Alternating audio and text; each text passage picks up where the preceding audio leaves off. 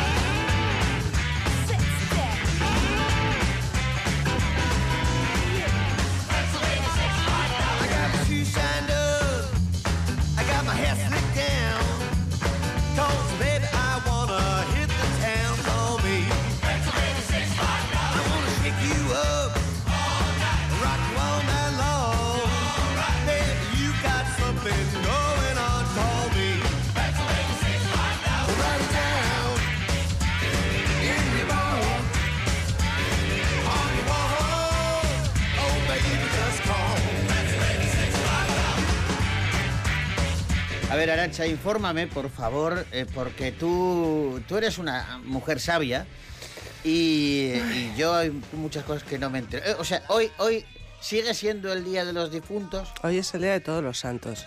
La Antes noche... se llamaba el Día de los Difuntos. Ah, ayer pero fue- ahora, escúchame, como hay que tener mucho cuidado con las palabras, Ujú. porque habrá cuidadito. Como cambian además todos lo- los conceptos de la noche a la mañana, pues yo no sé si está ahora correcto, bien dicho, decir el Día de los Difuntos o no.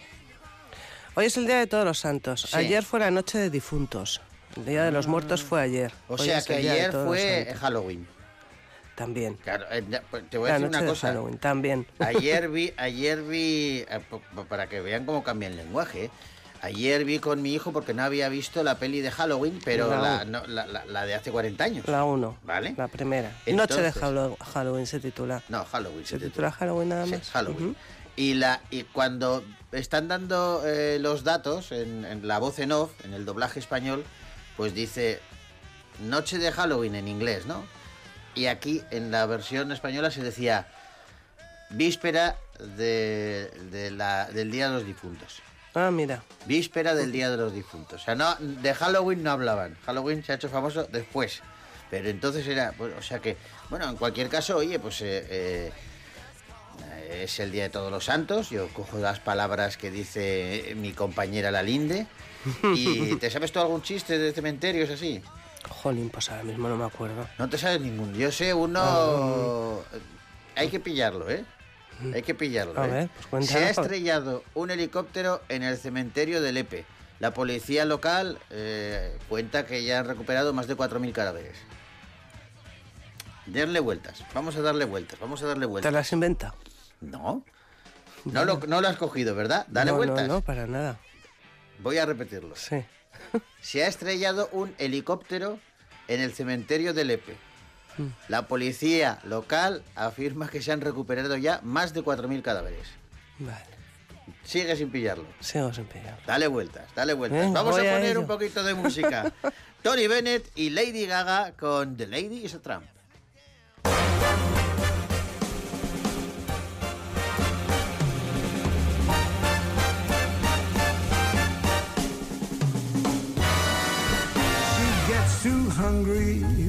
dinner at eight. I'm starving. She loves the theater, but she never comes late. I never bother with people that I hate. That's why this chick is a tramp. She doesn't like crap games with barons and earls. I won't go to Harlem in diamonds and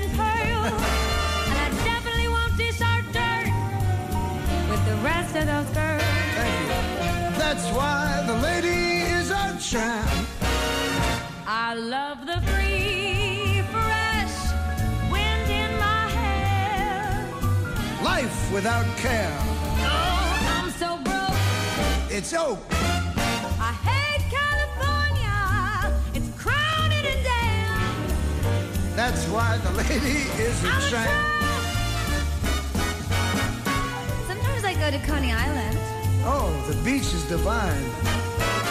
And I love the Yankees. Jeter's just fine. I follow Rogers and Hart. She sings every line. That's why the lady is a tramp. I love a prize fight. That isn't a fake. No fakes. I love to rowboat with you and your wife in Central Parkway. She goes to the opera and stays wide awake. yes, I do. That's why this lady is a tramp.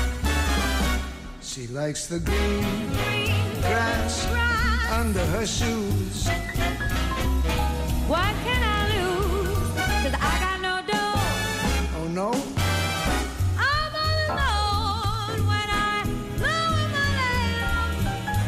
Why the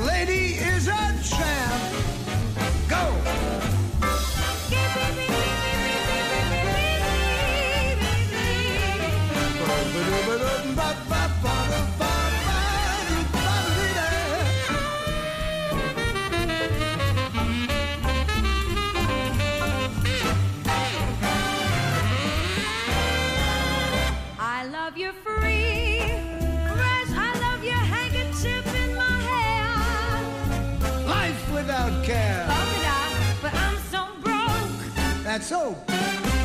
It's California. It's cold and it's damp. That's why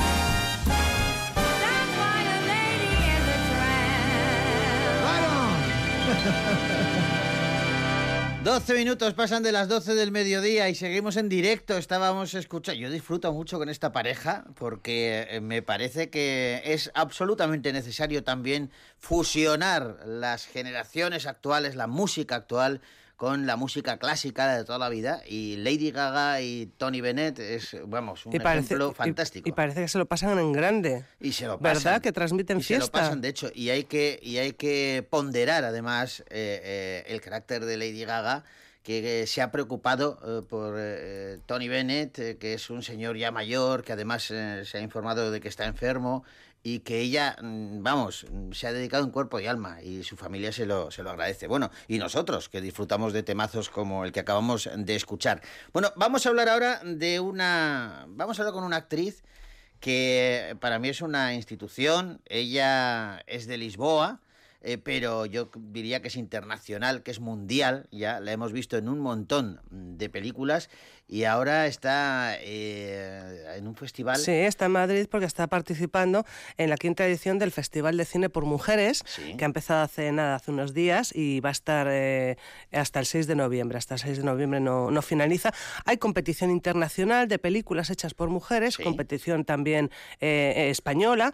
Eh, tiene 69 largometrajes nacionales e internacionales, 13 actividades profesionales y formativas, y hay 46 directoras y expertas invitadas. Además, se pueden mm, ver en el canal eh, de televisión 8 Madrid TV, se pueden rever otra vez, si se puede utilizar Revisitar, esa palabra, revisitar, revisitar sí. eh, películas tan interesantes como A los que aman, de Isabel Coiset, o Capitanes de Abril, eh, de, Abril, de María de Medeiros. De hecho, tengo, tengo idea de que Isabel Coixet es da, que da nombre a- al premio, di- digamos, de honor de este festival. Vamos a hablar con María de Medeiros.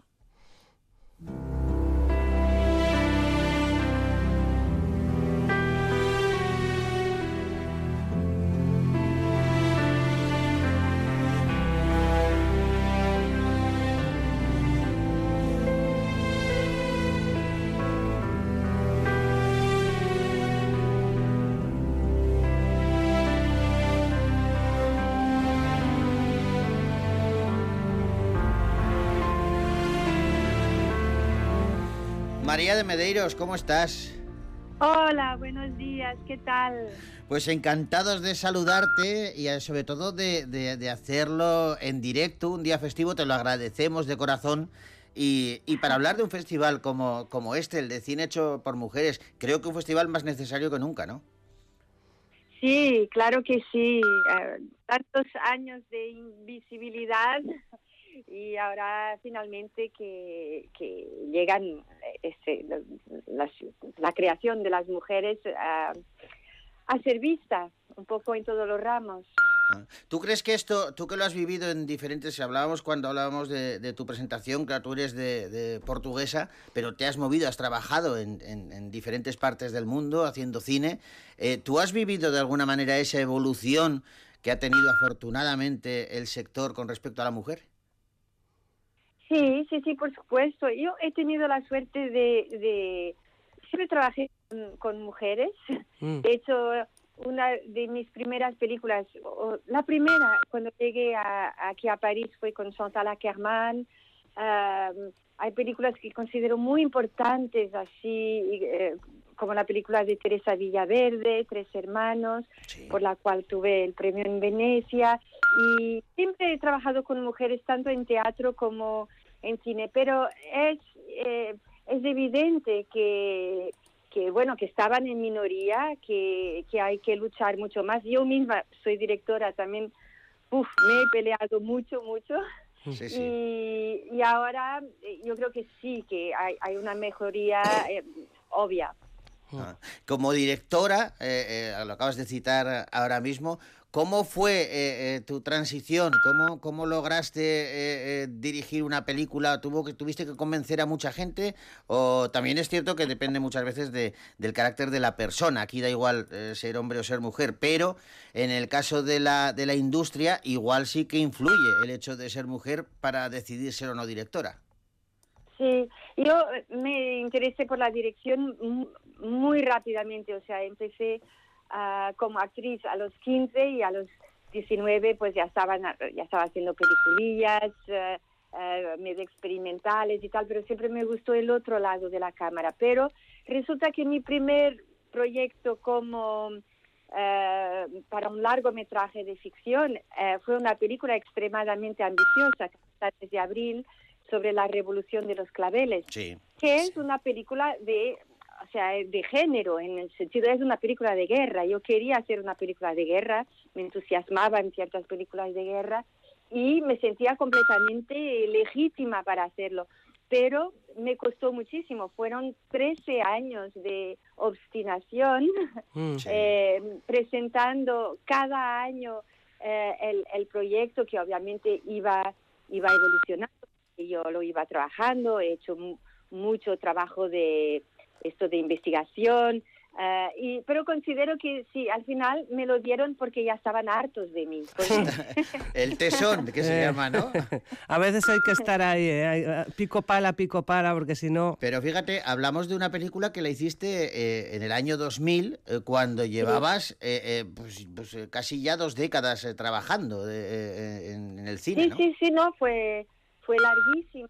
Eh, en efecto, bueno, también porque era una película muy eh, ambiciosa, pero a menudo me decían, pero ¿por qué no hace usted algo más simple, más femenino? Y es increíble porque esto, esto, la asociación de simpleza con femenino Sí, sí, cosa es que tremendo. me ¿eh? ponía completamente, de- claro, eh, eh, indignada. Es tremendo, es tremendo. Oye, eh, María, y claro, eh, a lo largo de todo este tiempo, re- repasando tu trayectoria, caray, hay títulos de, de, de todas, de todos los géneros, eh, has interpretado a, personajes de todo tipo y además trabajando con directoras, con directores de todos los países. ¿cómo, ¿Cómo conseguiste, cómo recuerdas tú esos primeros pasos para la internacionalización? De- de decir, oye, pues yo trabajo y trabajo en todos los sitios donde pueda. Pues sí, eso estaba un poco inscrito en mis genes casi, ¿no? Porque soy ah, hija de, de un músico, músico clásico, mi padre es portugués, pero vivía en Austria, me, me, eh, crecí, me formé en, en- Austria, mi madre periodista política, también eh, gente eh, de todas partes, los amigos de la familia ya eran de todo el mundo. Ajá. Entonces yo creo que siempre siempre hubiese hecho algo que, que me llevaría a estar en contacto con diversas culturas, porque realmente crecí con esa idea de que, que el, el mundo es nuestro, ¿no? Que, que las fronteras son, son es una abstracción y que el planeta es nuestro. Estoy completamente de acuerdo. Oye, y hablando ahora, eh, te llamábamos con motivo de ese festival eh, de cine hecho por mujeres eh, que se está celebrando en Madrid. ¿Cómo ha sido tu vínculo con la cultura española? Eh, porque sí es cierto que, que hay, hay como una unión, un lazo muy fuerte desde hace tiempo, ¿no? Sí, sí, sí. Eso sí, yo creo que creo mucho en las culturas. O sea, no creo mucho en las eh, en las fronteras eh, geográficas, pero pero sí que creo mucho En en, la las cultura, eh, claro. en las culturas, en las identidades culturales. España, yo es un, un, un regalo que se lo agradezco infinitamente a Digas Luna, entre muchos otros eh, regalos, ¿no? Porque trabajar con él ya es ya fue todo un lujo Claro. pero fue eh, el primer di- director en España que me invitó ah, para trabajar en, en Huevos de Oro y fue un descubrimiento para mí porque como muchas, muchos portugueses yo venía a España, no hablaba la lengua, eh, hablaba en inglés, Ujú. es una cosa un poco ridícula por- porque es, es como tan fácil no entenderse Um, y, y fue el descubrimiento de España en todas sus facetas, ¿no? En, en- en toda su, también su, su diversidad, porque yo me acuerdo que Vigas me puso una, una coach para, para el español Sí. y yo me maravillé de lo fácil. En el fondo, si, si te metes un poquito, es muy fácil aprender eh, el idioma para nosotros portugueses. Entonces me quedé muy feliz porque, porque en una semana ya podía más o menos hablar eh, español y, y- y llegué al rodaje, ¿no? Y, y al set y al plató y todos hablaban otra lengua que yo no entendía, que era el catalán. Entonces mi, mi, mi orgullo fue de poca... duró poco, duró, duró poco. No, no, no, caray, hablas fenomenal y eso se, y eso se nota. Oye, y luego también has, has estado con un director eh, que es paisano nuestro, con Juan Ulloa, en Airbag, Sí. una comedia que fue un Oh, exitazo. Me encanta, sí, sí, sí, su- qué aventura Airbag. Eh, y me encanta eso, la, la propuesta loca, ¿no? De toda la película, es enloquecida con, con eh, diálogos que son de antología, ¿no? Que quedan, que son divertidísimos. Y, y Juanma y yo, también cuando él me, me invitó, yo había visto sus primeras películas que eran muy distintas. ¿no? Claro, eran Entonces unos yo- dramas tremendos. sí, sí. Sí, yo sabía que estaba delante de una persona muy, muy profunda, muy sensible, muy profunda, y aunque, aunque esta, e- esa película era, era toda volcada al, al, al, A al la comedia, espectáculo ¿no? y, a, y a la locura, yo sabía que tenía un, un, un- un creador eh, muy, muy denso, ¿no? Delante, además de que es un amor. Sí, sí, no, eh, yo te voy a decir una cosa, tú igual no te acuerdas, pero eh, tuvimos, Arancha y yo, la oportunidad de conocerte aquí en Vitoria, porque estuviste en el Festival de Cine que teníamos antes, Sí, y, Ajá. y Arancha y yo éramos los directores del festival. Y estuvimos... Ah, sí, pues entonces, por supuesto, nos conocimos. Bueno, yo quiero preguntarte eh, por tu hija, ¿cómo está? Ah, Julia, bueno, ahora son dos. Y Julia es cineasta, hace unas películas increíbles que me, eh, que me sorprenden mucho. Entonces sí. Es que- es que-. Es que me hice muy amigo de ella, que aquí vino siendo muy niña. con- Sí. La, la recuerdo con una, con una gorrita eh, eh, preciosa. Y, Sí, eh, gracias, sí. sí, es sí, toda sí. una, bueno, tiene 25 años. y-. Claro, y es toda una mujer y yo- encima directora de cine, eso está muy bien. Directora, sí, sí, directora, montadora, escribe bien y, y tiene otra hermanita muy toda literaria y en fin, eh, son, son mi felicidad. Hombre, tienes que estar muy orgullosa, claro que sí, eso tiene que ser Sí. tremendo. ¿Cómo, cómo llevas que, que cuando te dice tu hija que, que se va a dedicar a lo mismo que tú, eso eso fue una buena noticia o, o hubo un resquemor? claro. No, no, claro, claro. Porque además ella tiene como un mundo, lo que ella escribe, yo sería incapaz, ¿no? Es- y, y nos damos muchísimo, y- muchísimas ideas y, y sí, sí, hay un diálogo fantástico y, y quizás, o sea, más, más profundo cuando haces lo mismo, ¿no? Cuando Claro. sabes exactamente de qué estamos hablando. Claro. Oye, María, ¿y ahora qué tienes encima de, de la mesa? ¿Cuáles son tu, tus- tus- tus- tus próximos proyectos? ¿Cine, teatro, televisión? Entonces, eh, aquí en el Festival de Cine por Mujeres, estoy muy feliz que presentan Capitanes de Abril, pero también presentan mi último, mi última película, la más reciente, con, eh, la, la- la nueva ficción que a, es a nue- a nuestros hijos, Sí. que es una película brasileña eh, que salió aquí en Francia, salió en Brasil, eh, pero claro, fue de estas películas hechas, acabadas durante la, la pandemia y tal, con Sí. un percurso un poco atípico, pero que mm, mm, estoy muy feliz de poder enseñar en Madrid, porque ya la muestra de Valencia la había enseñado y ahora sería muy bueno no poder distribuirla en España porque creo que eh, siendo una película brasileña Sí. eh, aborda cuestiones con las cuales eh, nos podemos identificar mucho y creo que especialmente la sociedad española porque la relación al,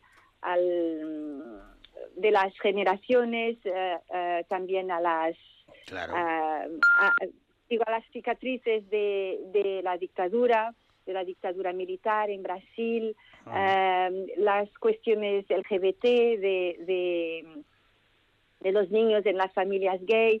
Entonces, son, son eh, temáticas muy universales ¿no? que me encantaría eh, poder eh, enseñar en España. Entonces, tengo ese proyecto pues, de buscar distribución en España y estoy escribiendo un nuevo, un nuevo proyecto y siempre con el teatro también en, en Francia.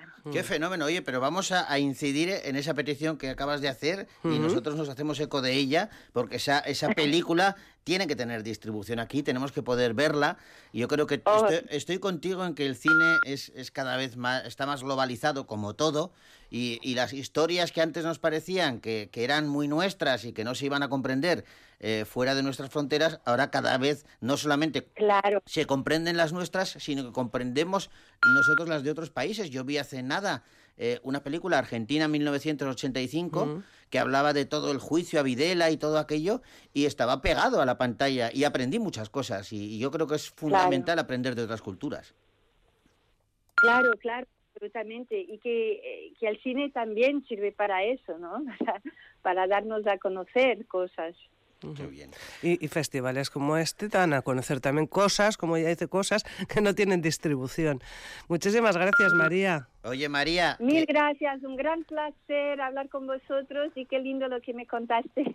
te mando un ay, besazo, te mando un besazo enorme, enorme, que de verdad que Un te... beso y viva Victoria. Recuerdo muy bien Victoria, que es una ciudad y unas personas maravillosas. Pues un abrazo, tú sí que eres maravillosa María, un abrazo enorme, enorme, enorme y, y gracias. Gracias. Gracias a. Hasta luego. Agur.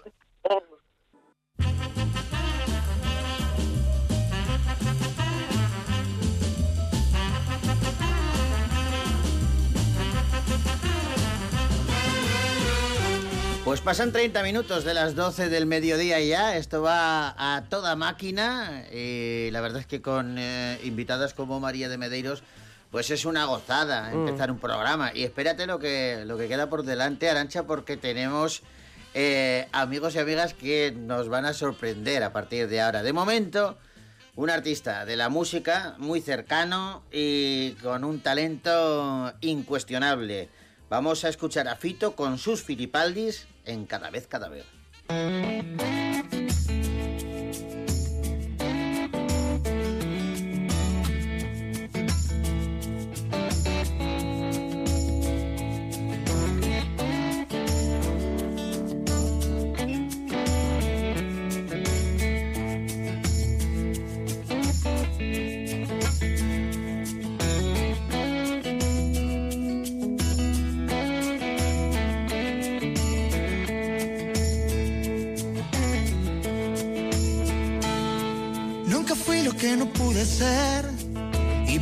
reconocer que solo soy lo que he podido. Soy el halcón que ya no quiere ver y aprendió a ponerse la capucha él solito. Alguien mueve el cascabel, pero esconde el veneno y los colmillos. Es la forma de caer, es la forma de volver de los abismos. De escribir sin más razón, de decir por puro miedo a no saber decirlo. De apretar el corazón, de aflojar de la cabeza los tornillos.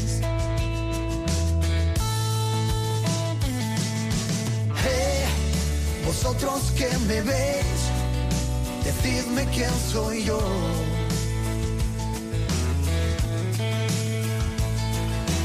Hey, ¿quién necesita un rey teniendo aquí un bufón?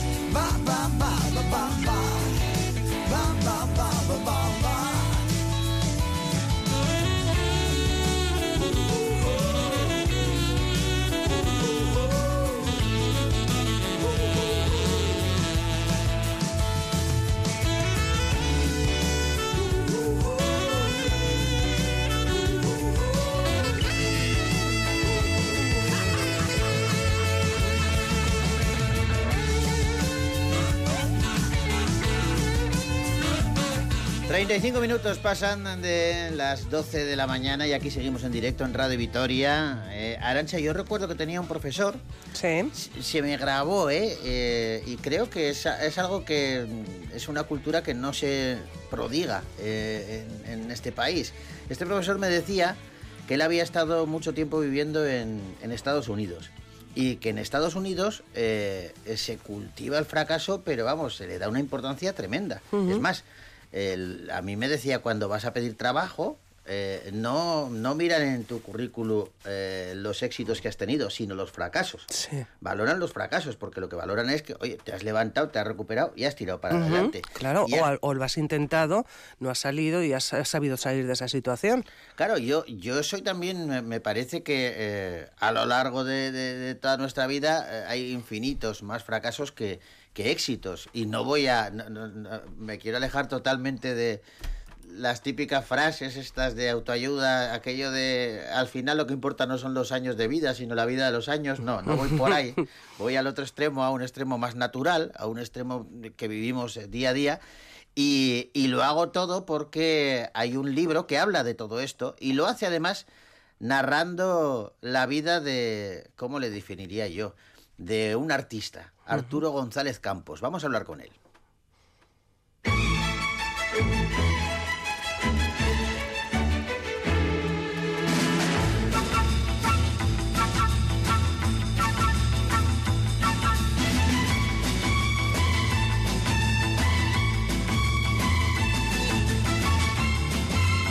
Claro, es que escritor, eh, monologuista, locutor, presentador, no sabía yo cómo definirte. Arturo, ¿cómo estás? Eh, tonto. Creo que tonto es lo que más... Porque eh, te, te dejas de lío, ¿sabes? Empiezas a dar vueltas y, y no vas a llegar a ninguna conclusión. Así que creo que tonto está perfecto como definición. Oye, hablaba ¿Cómo yo, como, Bien, eh, de encantado de bien. saludarte, Arturo, eh, y hablaba yo de ese fracaso eh, y de ese profesor que me, que me contaba esto y que yo, yo al principio, eh, te estoy hablando de muchos años, ¿eh? Y al principio me costaba creerlo porque yo decía, pero vamos, si es que nos han educado como que lo que hay que hacer es evitar el fracaso a toda costa. Bueno, y es lo que hay que hacer, yo creo. Lo que, lo Hombre, que evidente, ocurre es que claro. no hay que... Claro, lo que, no, lo que ocurre es que no hay que despreciar el- la rentabilidad de algo, de algo que te ha salido mal. Claro. Eh, yo por lo menos he aprendido mucho más de las cosas que me han salido mal eh, que de las que me han salido bien, porque las que te salen bien, pues ya está, las das por hechas y probablemente tendemos a pensar, pues es que me lo merecía y ya está. Y de las que te han salido mal, si tienes ese, esa capacidad de aprender, que no te creas que todo el mundo, no todo el fácil, ¿eh? mundo la tiene. No, no. Bueno, no lo sé si es fácil o no, pero es verdad que eh, eh, tendemos, yo creo, a dar eh, por hecho las cosas que nos pasan y simplemente pasar por ellas y, y hay, hay otro tipo es que cuando algo le pasa pues se detiene a analizar y, y a tratar de sacar enseñanza, ¿no? Eh, El que hace eso lo hace cuando tiene éxito y lo hace cuando tiene un fracaso, pero normalmente nos tienen como obsesionados con esto del con esto del éxito, ¿no? Nos, eh, Sí, sí. Hemos vivido una época en la que esto del éxito ha tenido una prensa eh, maravillosa cuando yo lo que pienso es que el éxito no existe como no existe el fracaso. Eh, digo que no existe como, como lugar eh, como lugar definitivo, como meta de nada. Eh, a lo largo del día vas teniendo éxitos, fracasos de manera alternativa, ¿no? Te levantas y ese día el agua está calentita a la temperatura que a ti te gusta, pues mira, un éxito. Éxito, Pero claro. bajas y se han quedado sin café porque se ha estropeado la máquina, pues mira, un fracaso. Mm. Y al final, eso, vamos pasando por metas volantes, que es lo que son el éxito y el fracaso, ¿no? Cosas temporales que solo duran ese momento y, y nada más, ¿no? ¿Y cuándo decides tú, Arturo, eh, escribir esta biografía tuya? Eh, enhorabuena por tu fracaso, vamos a decir el título y vamos a recomendarlo porque vais a pasar un rato fantástico leyéndola. Pero ¿cuándo decides tú eh, que te pones eh, delante de, de un folio en blanco y dices, mira, voy a escribir lo mío, pero lo voy a escribir de esta manera? Pues lo decido porque me piden otra cosa y, y es un... Ah, caray. eh, mi, ed- mi editor, claro, mi editor me pide, me pide un tipo de libro, concretamente me pide es una... eh, bueno, uno de estos libros de las 101 películas que tú tienes que ver antes de morir, y- o los 101 cómics, o Un ranking, eh, sí. una cosa, eh, una cosa así. Entonces, eh, yo lo primero que pienso es, pero ¿quién soy yo para decirle a la gente cuáles son las películas buenas? A cada uno nos parece una cosa y uno, las películas, a que a mí me ha parecido horrible, a ti te puede llegar a un sitio y te puede emocionar o interesar o, o- o divertir. Eh, ¿Quién soy yo? ¿No? Y a raíz de eso digo, si es que en realidad, eh, o sea, yo no puedo eh, hacerle una recomendación a nadie porque las cositas que yo he aprendido, o las películas, eh, o, o- o- o los, o los cómics, o los libros que yo he leído, nacen precisamente del fracaso, de los fracasos. Sí, Uno sí, de sí. ellos, el de mi propio intelecto, el de intentar llenar mi propio intelecto y aprender, y, y otro de ellos, el de ver muchas películas, muchos libros, mucho todo lo que eh, eh, me ha dado la cabeza, eh, y encontrarme lo bueno y lo malo. Y la única manera de saber que una cosa eh, te parece buena es haber estado en el, en el otro sitio, ¿no? La única manera de saber que la paella está que hayas probado una de esas paellas que a veces le dan a los guiris en, la- en- en los sitios de playa. Sí, y sí, dices, vale, ahora sé la diferencia. ¿no? Y bueno, y de ahí me va la cabeza a escribir esta, es- esta, esta chorrada.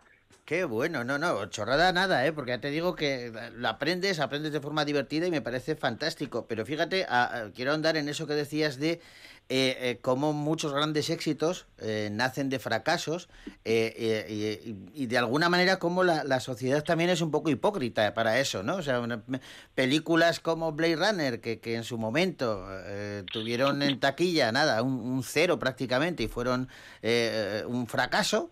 Luego eh, se convierten en películas de culto, incluso, porque a mí me ha pasado, incluso, ya no hablo de críticos, ¿eh? ya hablo de amigos o amigas que en su momento te dicen, vaya coñazo, que es esta película, luego te dicen, "Ah, es que Blade Runner, es que claro, es que es una maravilla porque hay que verla bien, hay que... No... Nos sumamos un poco a la corriente, ¿no? Bueno, y, y el fraccional depende de, de una serie de coyunturas que nos han hecho creer que depende únicamente de nosotros. Estas, eh, estas citas con unicornios y estas camisetas Sí, sí, eh, motivadoras y demás nos han hecho creer eh, eh, cosas que para mí son obviamente mentira y obviamente eh, a zanahorias atadas a un palo, como que tu éxito depende de ti, si persigues tu sueño con la suficiente fuerza lo vas a conseguir. No es verdad, la vida es injusta, la vida es básicamente injusta y a nuestro cerebro le, y a nuestros sentimientos le ayuda a pensar, pero lo es, le ayuda a pensar que toda acción tiene una consecuencia, que las buenas personas les va mejor, pero luego la vida es, es bastante tozuda y realmente conozco a muy buenas personas a las que le ha ido muy mal y conozco a Sí. verdaderos eh, ruines a los que les ha ido eh, muy bien. Con lo cual, realmente la vida no es justa, no hay una causa-efecto en las cosas que hacemos y el éxito depende muchas veces, pues como tú decías, de, eh, de la coyuntura. En el momento en el que sale una película como Blade Runner, nadie la entiende, nadie, eh, eh, seguramente porque es una película que nace adelantada a su tiempo, nadie comprende qué es eso y de repente ya cuando aparece en vídeo, cuando la gente la tiene en su casa y la empieza a ver, es cuando se dan cuenta de, oye, esto, esto es tremendo, ¿no? Eh, por lo tanto, si el éxito es algo tan relativo, si no depende realmente eh, tanto de ti, por supuesto que tú tienes que trabajar, que tienes que esforzarte, pero no te puedes culpabilizar del fracaso, no te puedes echar la culpa de que aquello no haya salido bien, o al menos no toda la culpa. Eh, eh, son muchísimos los factores que condicionan eso. Y lo que te decía, ¿no? Nos han hecho creer que depende únicamente de nosotros y nos han generado una especie de culpabilidad y una especie de... Para empezar, nos han vendido que el éxito es el cielo de la tierra, ¿no? que es el sitio a donde tenemos que ir. Y que si no lo consigues, encima es culpa tuya, porque es que no has perseguido con suficiente fuerza tu sueño. Cuando en realidad lo que están diciendo es, eh, esfuérzate más que el de al lado a ver si le ganas. Cuando en realidad lo que están poniendo en el éxito es una carrera, es una competición, es, es algo eh, que tu éxito depende del fracaso del de al lado.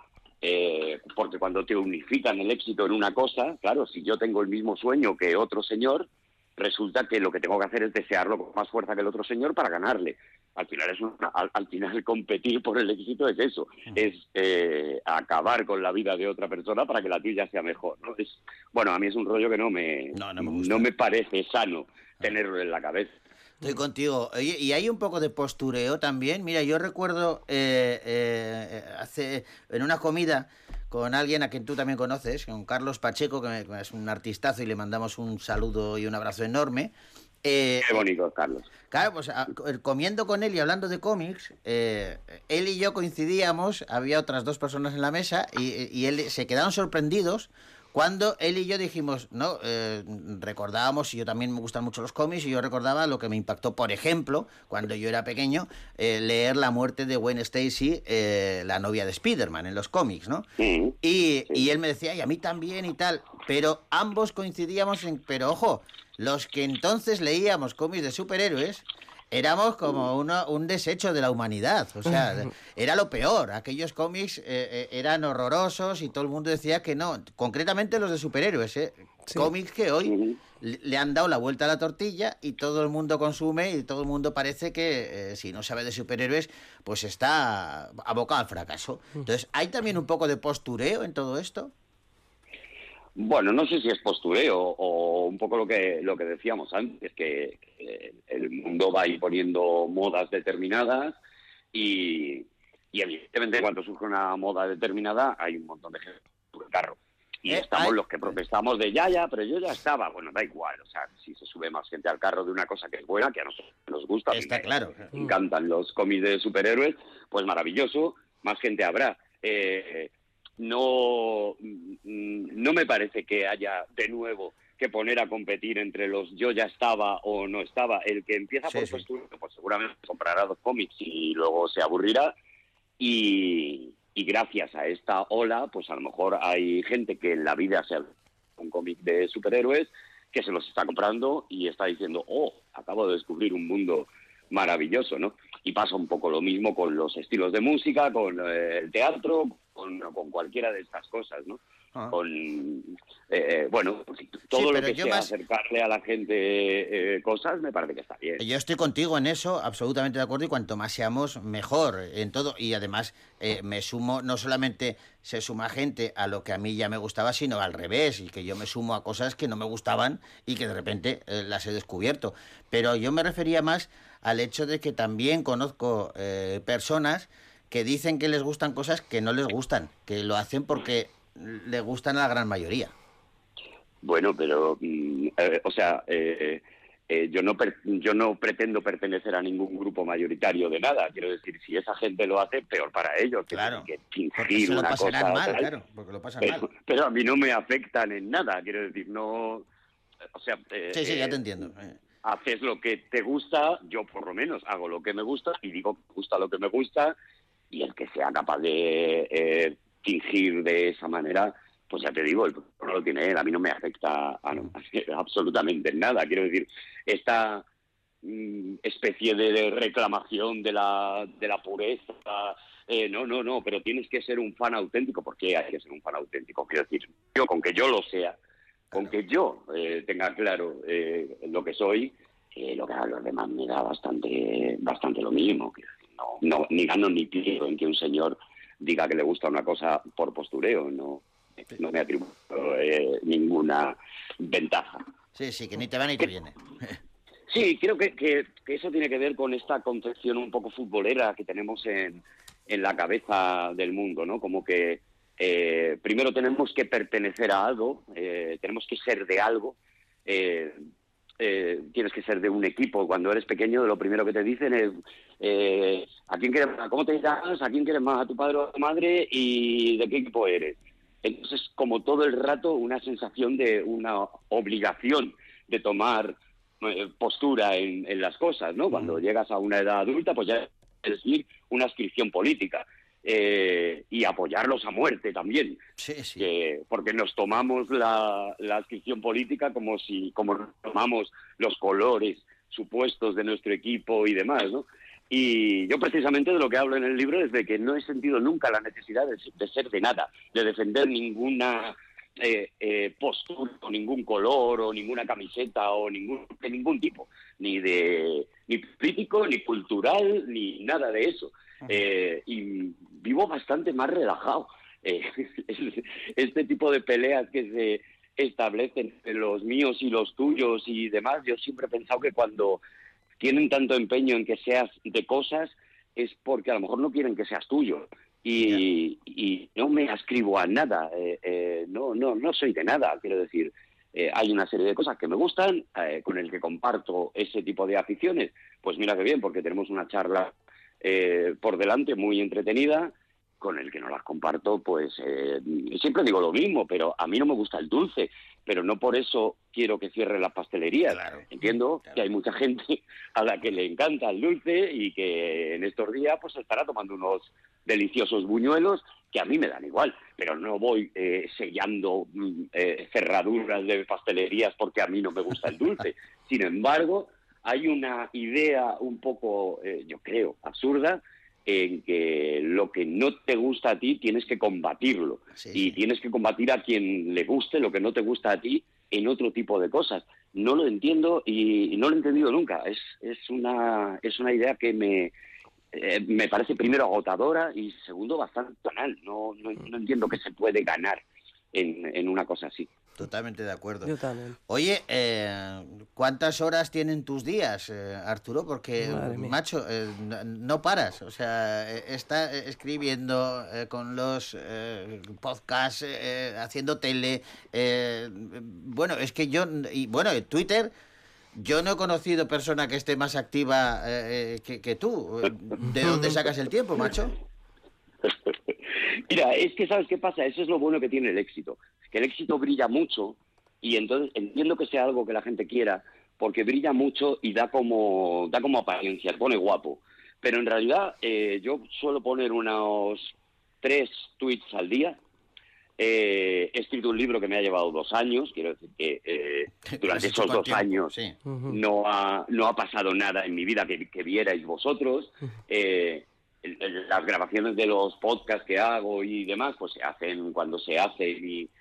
Pero es verdad que como la gente solo ve, y luego aparte entre medias he hecho una serie de proyectos que no han funcionado. Sí. Esos como no los habéis visto, pues, eh, pues, pues parece No que no han existido. parece que no cuentan. Claro. ¿no? Claro. Y sin embargo han sido enormes fracasos.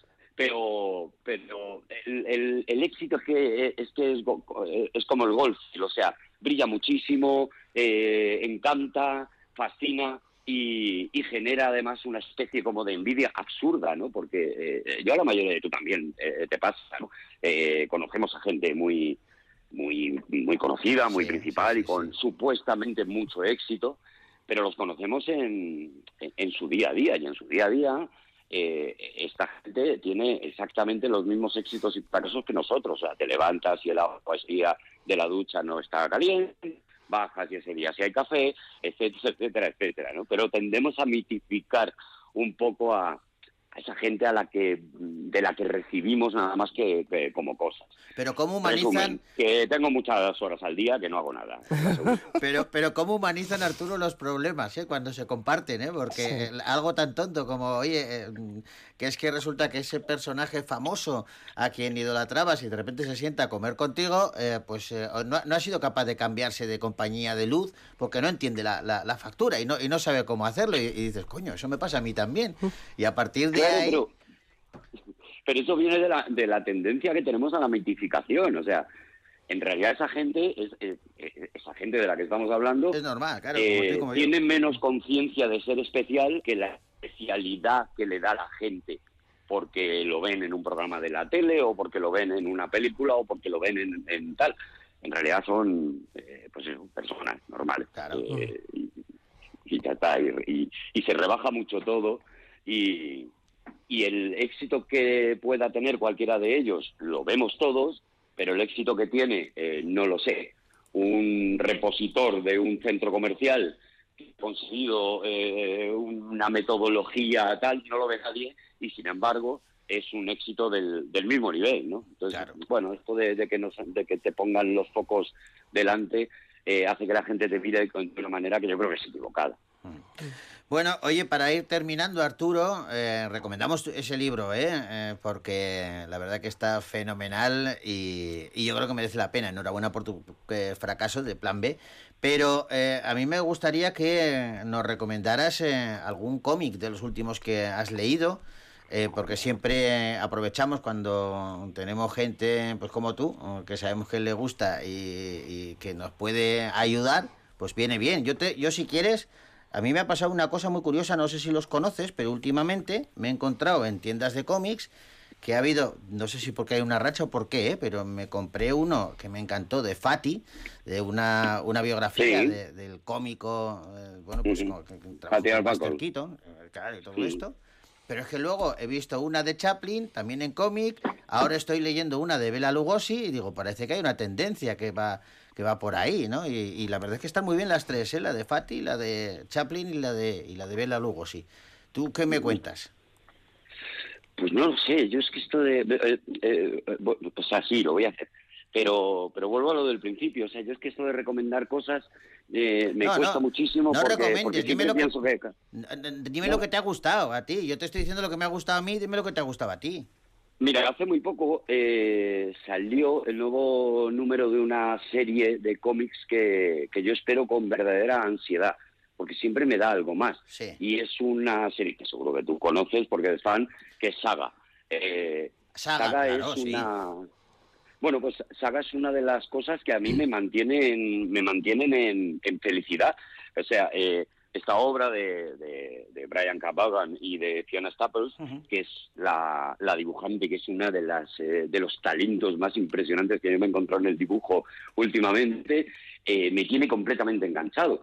Y los tomos eh, salen una vez cada seis meses, con lo cual eh, hay una cosa muy bonita de esperar a que salga el siguiente tom- tomo eh, con ansiedad, con ganas, sí, de sí, sí. felicidad, porque vas ese día que sabes que ha salido a comprártelo, te lo llevas a casa, lo abres por fin. Recuerda Eh, un poco a, a- a eso que se ha perdido ahora de las series antiguas, ¿no? Cuando veíamos las series en televisión en la misma cadena y acababan y te... Ala, espera seis meses a la siguiente temporada y estabas tú pe- pendiente cuando llega, cuando llega, porque ahora también hay un tiempo, pero como lo puedes ver cuando te dé la gana, pues igual te ves eh, siete temporadas seguidas y eh, eso, eso ha hay un, sí, hay un cierto placer en, en eso, ¿no? En que las cosas cuesten, ¿no? Es algo de lo que también hablo en, en el libro, ¿no? Ah. Hay un cierto placer en que las cosas te cuesten, eh, Pero fíjate a mí... porque la recompensa siempre, siempre es más satisfactoria, ¿no?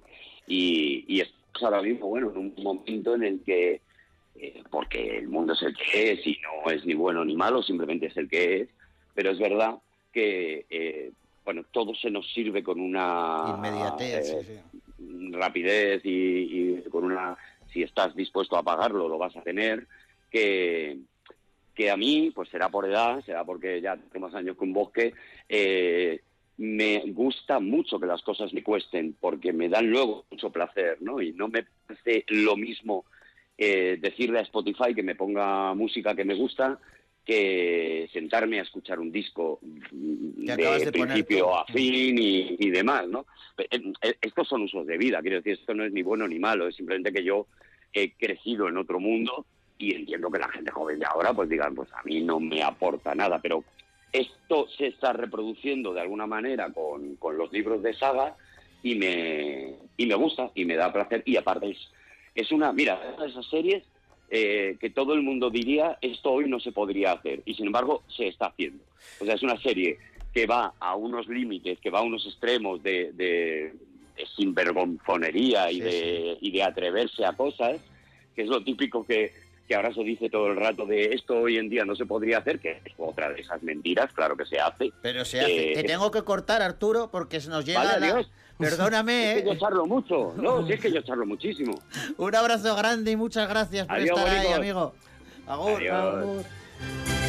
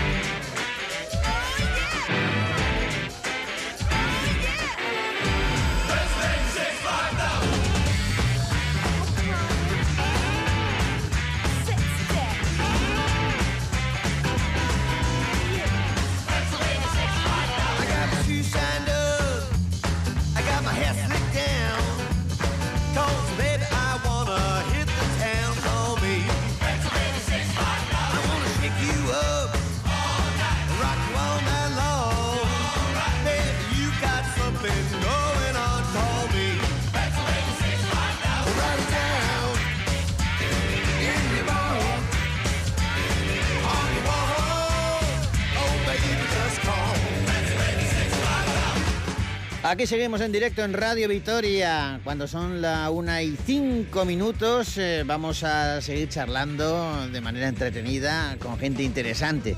Nuestros invitados e invitadas que se suman a la fiesta y que nos acompañan y les acompañan. Bueno, pues eh, presentando sus últimos trabajos y hablando pues de todo un poquito. La cuestión es distraerse, la cuestión es aprender y la cuestión es pasarlo bien.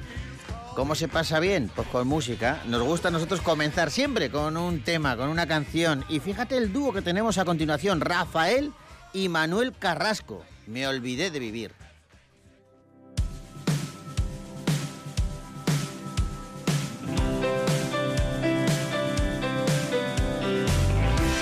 de tanto correr por la vida sin freno.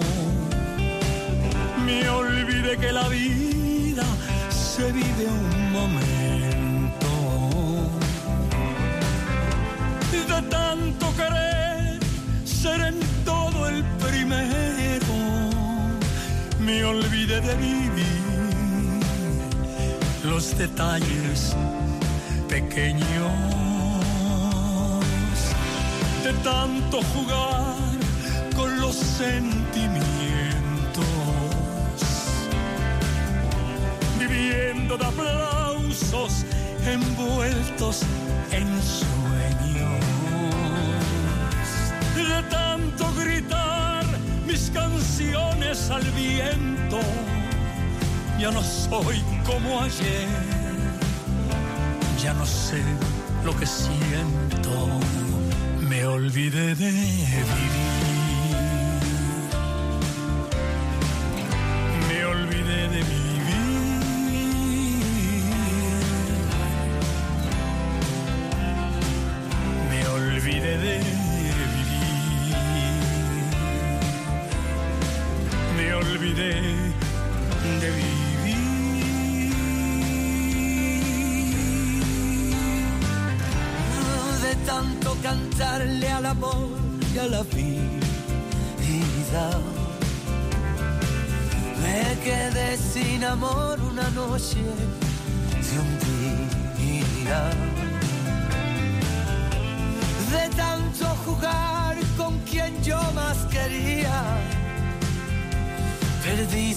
Querer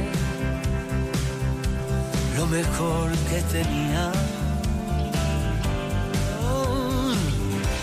de tanto ocultar la verdad con mentiras. Me engañé sin saber que era yo quien perdía. De tanto esperar yo que nunca ofrecía. Me toca llorar. Yo que siempre reía me olvidé de vivir.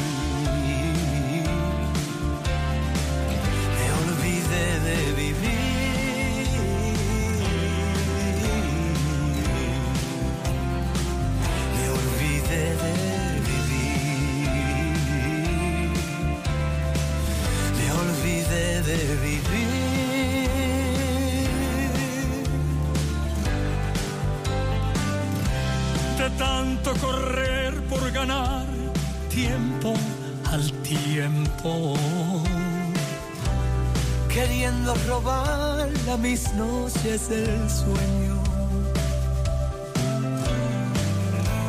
De tantos fracasos, de tantos intentos, Por querer descubrir cada día algo nuevo. de tanto jugar con los sentimientos, Viviendo de aplausos envueltos en sueños. de tanto gritar mis canciones al viento. Ya no soy como ayer. Ya no sé lo que siento. Arancha, no puedo estar más contento y como yo estoy convencido de que muchos de nuestros eh, oyentes, de nuestras oyentes, cuando se han enterado de que pasado mañana, el 3 de noviembre y hasta el día 20, vuelve el circo a las calles de Vitoria-Gasteiz. Sí, señor, viva el circo. Viva el circo, pero además con Fofito y con Mónica Aragón y con una serie de artistazos tremendos. El circo va a estar en, en la carpa, en una carpa que han montado eh, en el Paseo de la Senda. Eh, o en sea, el Paseo de la Música. Claro, al al lado la- del Palacio de Zulueta. Está, está en pleno centro de, de la ciudad y allí vamos a vivir la magia de un espectáculo de toda la vida que nos va a traer recuerdos y que nos va a dibujar sonrisas. ¡Viva el circo!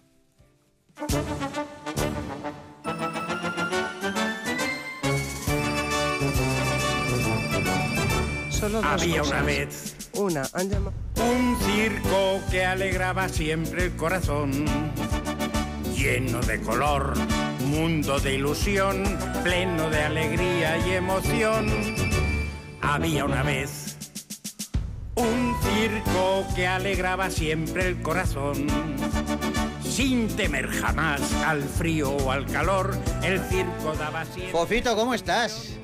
Muy bien, muy contento, deseando de llegar a Vitoria. Pero, pero tú no sabes la, cómo te esperan aquí, con los brazos abiertos, pero no solamente tú lo sabes bien, no solamente los niños y las niñas de hoy, sino todos aquellos que fuimos niños y niñas y que estamos deseando ver tu espectáculo. Pues es un espectáculo donde participa Mónica, donde participa Fofito, pero es que luego hay un súper espectáculo de circo, los mejores números que se han traído del extranjero, Sí. que es increíble, porque lo mismo ves ciclistas que ves eh, alambres, que ves saltadoras, que ves una chica que se enreda en una cuerda y cae de hacia abajo, o sea, es, es espectacular, no es porque sé yo, pero es de los mejores circos y con actuaciones mm, de categoría. Oye, Fofito, ¿eh, ¿quiénes son los hombres de oro? Eh, los hombres de oro, pues mira, me los llevé a una tienda que ponían compra oro y, y- y ahí lo dejé.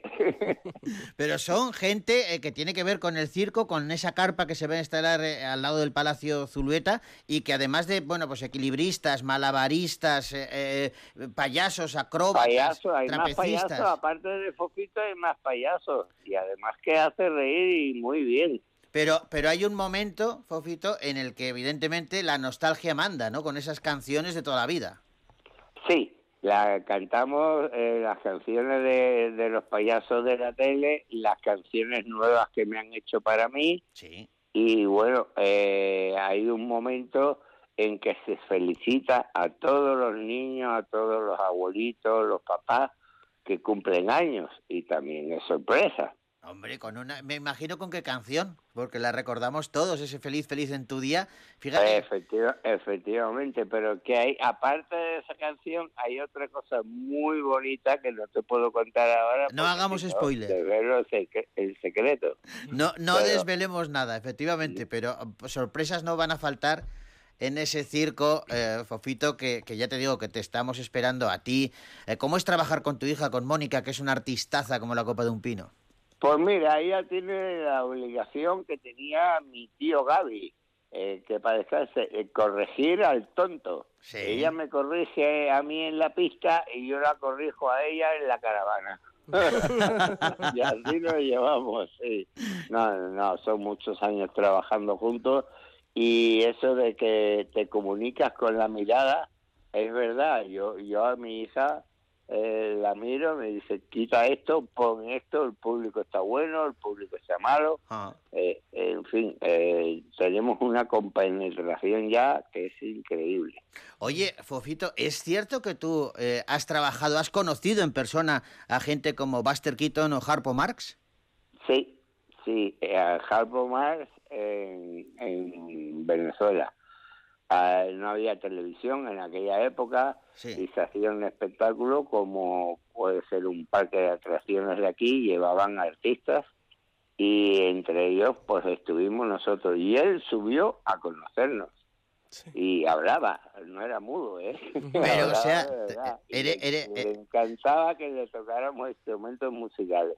Pero eres consciente de que, de que has- eres una de las pocas personas del mundo que ha escuchado hablar a Harpo Marx. Pues sí, también he escuchado a Frank Sinatra, que me lo encontré dos veces en el mundo, una en Puerto Rico y otra en Argentina, y aprendió mi nombre, pero no se lo aprendió completo, me llamaba Fofriro. Fofriro, ¿dónde está el vestuario, Fofriro? Pero es que estamos hablando de Frank Sinatra, ni más ni menos. Si me dices que has visto sonreír a Buster Keaton, ya me quito el sombrero.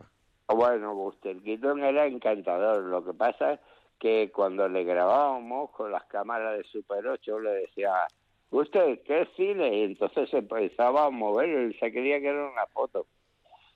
y comimos muchas veces juntos porque hicimos una gira en Estados Unidos Sí. eh, con él y compartíamos eh, moteles. Y entonces mi padre sacaba la barbacoa y hacía chuletas y hacía pollos y, y comíamos juntos todo, tanto su mujer como, como nosotros. Qué bagaje tienes, que, que, que es, es increíble. Son la- mucho- muchos años viajando y conociendo eh, personalidades y, y yo lo que tengo por dentro es que más nombre tienen, más sencillos son. Es increíble. Qué bueno, qué bueno que digas eso, qué bueno que Sí. digas eso. Fíjate, hablabas de muchos años. El año que viene, si yo no estoy equivocado, se celebra el centenario de tu padre, del nacimiento de Fofó. Efectivamente, vamos a hacer un, bueno, se está planteando hacer un programa especial para Fofó y bueno, me han cogido a mí como hilo conductor Ajá. y quieren presentarlo, sí, para el año que viene, que hace 100 años. Qué bien, claro, tú, tú, tú eres consciente de lo que significó Fofó para, para todos los niños, eh, bueno, que ahora tenemos 50 años ya, pero que en No, su no día- te quites años, no te quites Bueno, años. 54, 54, vamos a decir. Pero ya sabes a, a lo que me refiero, aquellos que comíamos el pan con chocolate delante de la tele. eh, Efectivamente. viéndoos a vosotros. Recuerdo que ahora, cuando Mónica y yo, después de la actuación, nos quedamos firmando Y haciéndonos fotografías, eh, el padre, la abuela, vienen llorando y dice, qué recuerdos tan bonitos. Claro, es que eso, Precioso. es que eso es fantástico. Y déjame que, ahora que acabas de mencionar eso, déjame que eh, diga, y, y es, un, es un piropo para, para vosotros, porque pocos artistas lo hacen, que yo lo he vivido. Como. Fofito, una vez acaba la función, se pone en una mesita y se queda firmando todos los discos que hagan falta, todas las fotos que Todos hagan los falta. discos que haga falta, porque el dinerito ni es para el circo, ni es para Fofito y Mónica, es para eh, la Asociación Española del Cáncer Infantil. Ajá. Entonces todo ese dinerito lo vamos donando allí y los médicos tienen más medios modernos para poder salvar vidas. Ya hemos salvado bastante vidas porque llevo más de siete años colaborando con ellos.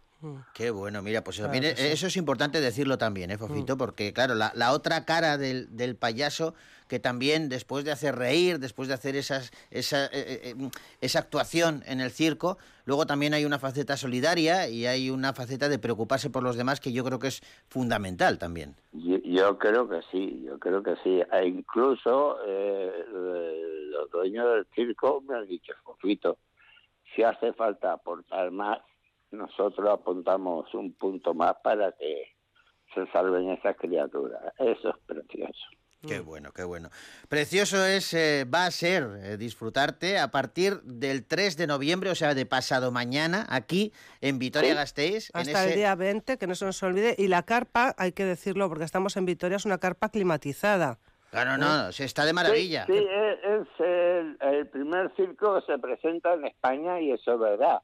Sí. Tiene aire acondicionado porque los demás circos llevaban climatizador, pero este tiene aire acondicionado, o sea que el público ni pasa frío ni pasa, Ni pasa calor. calor. Mm, Está lo que No, tiene no, que estar, a disfrutar. está es- estupendamente. Yo estoy a veces fuera del circo y estoy deseando entrar a la pista para estar fresquito.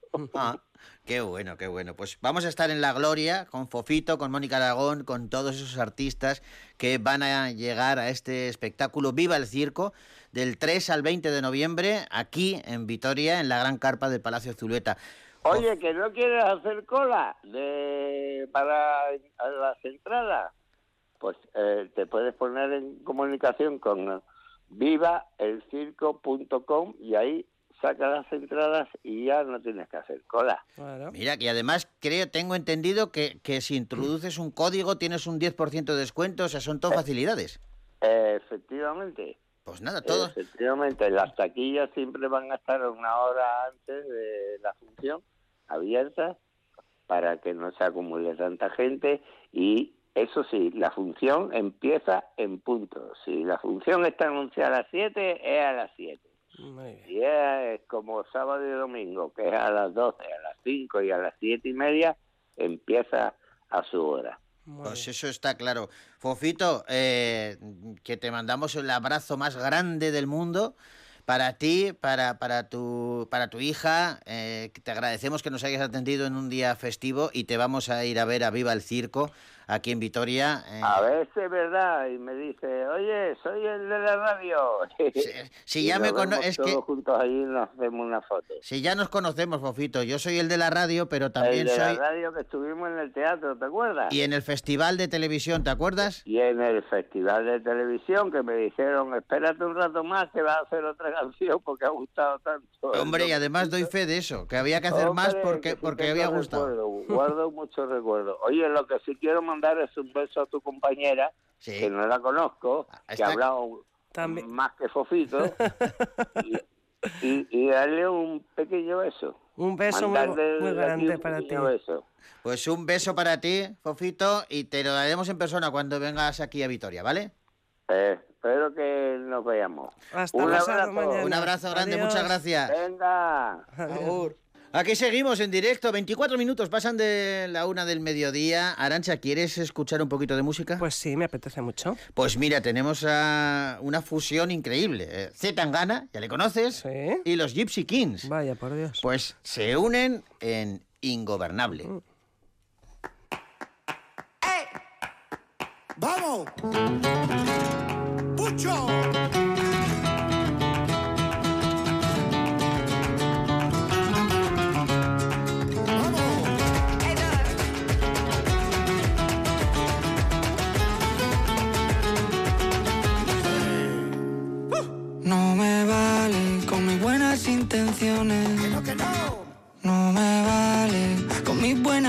Buenas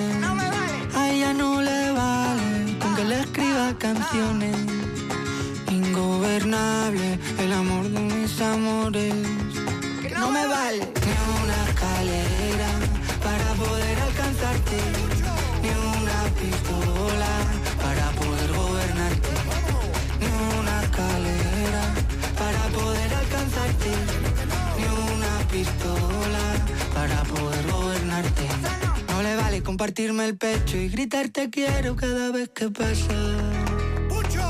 Eso es. Que sé que tú no tienes precio. Vamos. Reina dentro y fuera de casa. Y en mi corazón que está muerto miedo por tus amenazas. Que te vas a ir.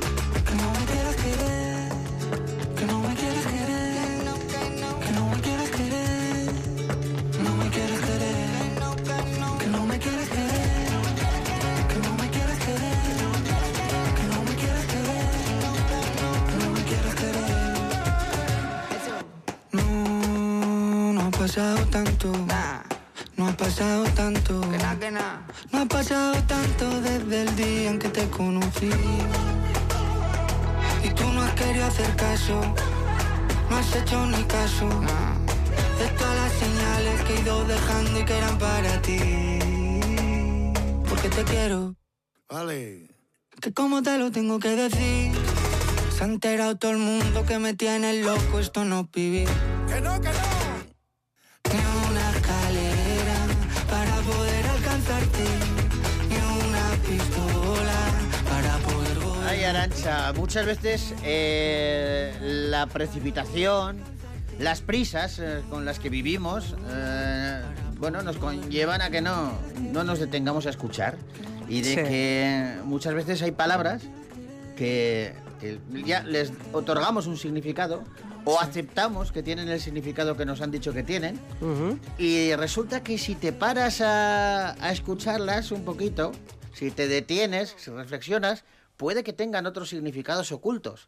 Todo esto es lo que ha descubierto eh, Rodrigo Cortés en, en un libro que es una maravilla y se titula Verbolario.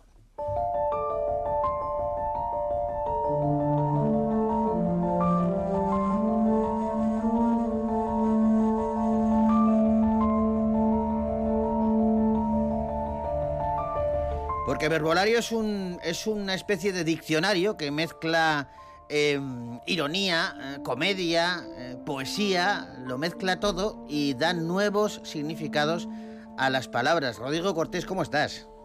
Hola, buenos días, ¿cómo estáis vosotros? Pues encantados de saludarte. Eh, no sé si hemos definido bien el, el- el libro o prefieres hacerlo tú. No, yo paradójicamente, aunque el libro está lleno de definiciones, sería casi incapaz de definirlo. Es algo así como un antidiccionario o, o tal vez un ultradiccionario que en lugar de definir las palabras de forma ortodoxa parece arrancarles una confesión amable. Es como ponerles un flexo delante de los ojos y hacerles decir lo que significan de verdad. Sí, sí, un interrogatorio a las palabras, ¿no? Eso es un tercer grado. Oye, ¿y cómo? Creo, tengo entendido que te ha llevado siete años hacer este libro. Sí, porque, porque nace, aunque luego fue variando mucho, de las entregas diarias de la sección llamada Verbolario en el diario ABC. Eh, desde hace más de siete años defino una palabra al día, sin excepción, es decir, de lunes, de lunes a domingo, incluidas vacaciones o Navidad o Año Nuevo, incluso esos días que no hay periódico, envío Verbolario a la, a la edición digital.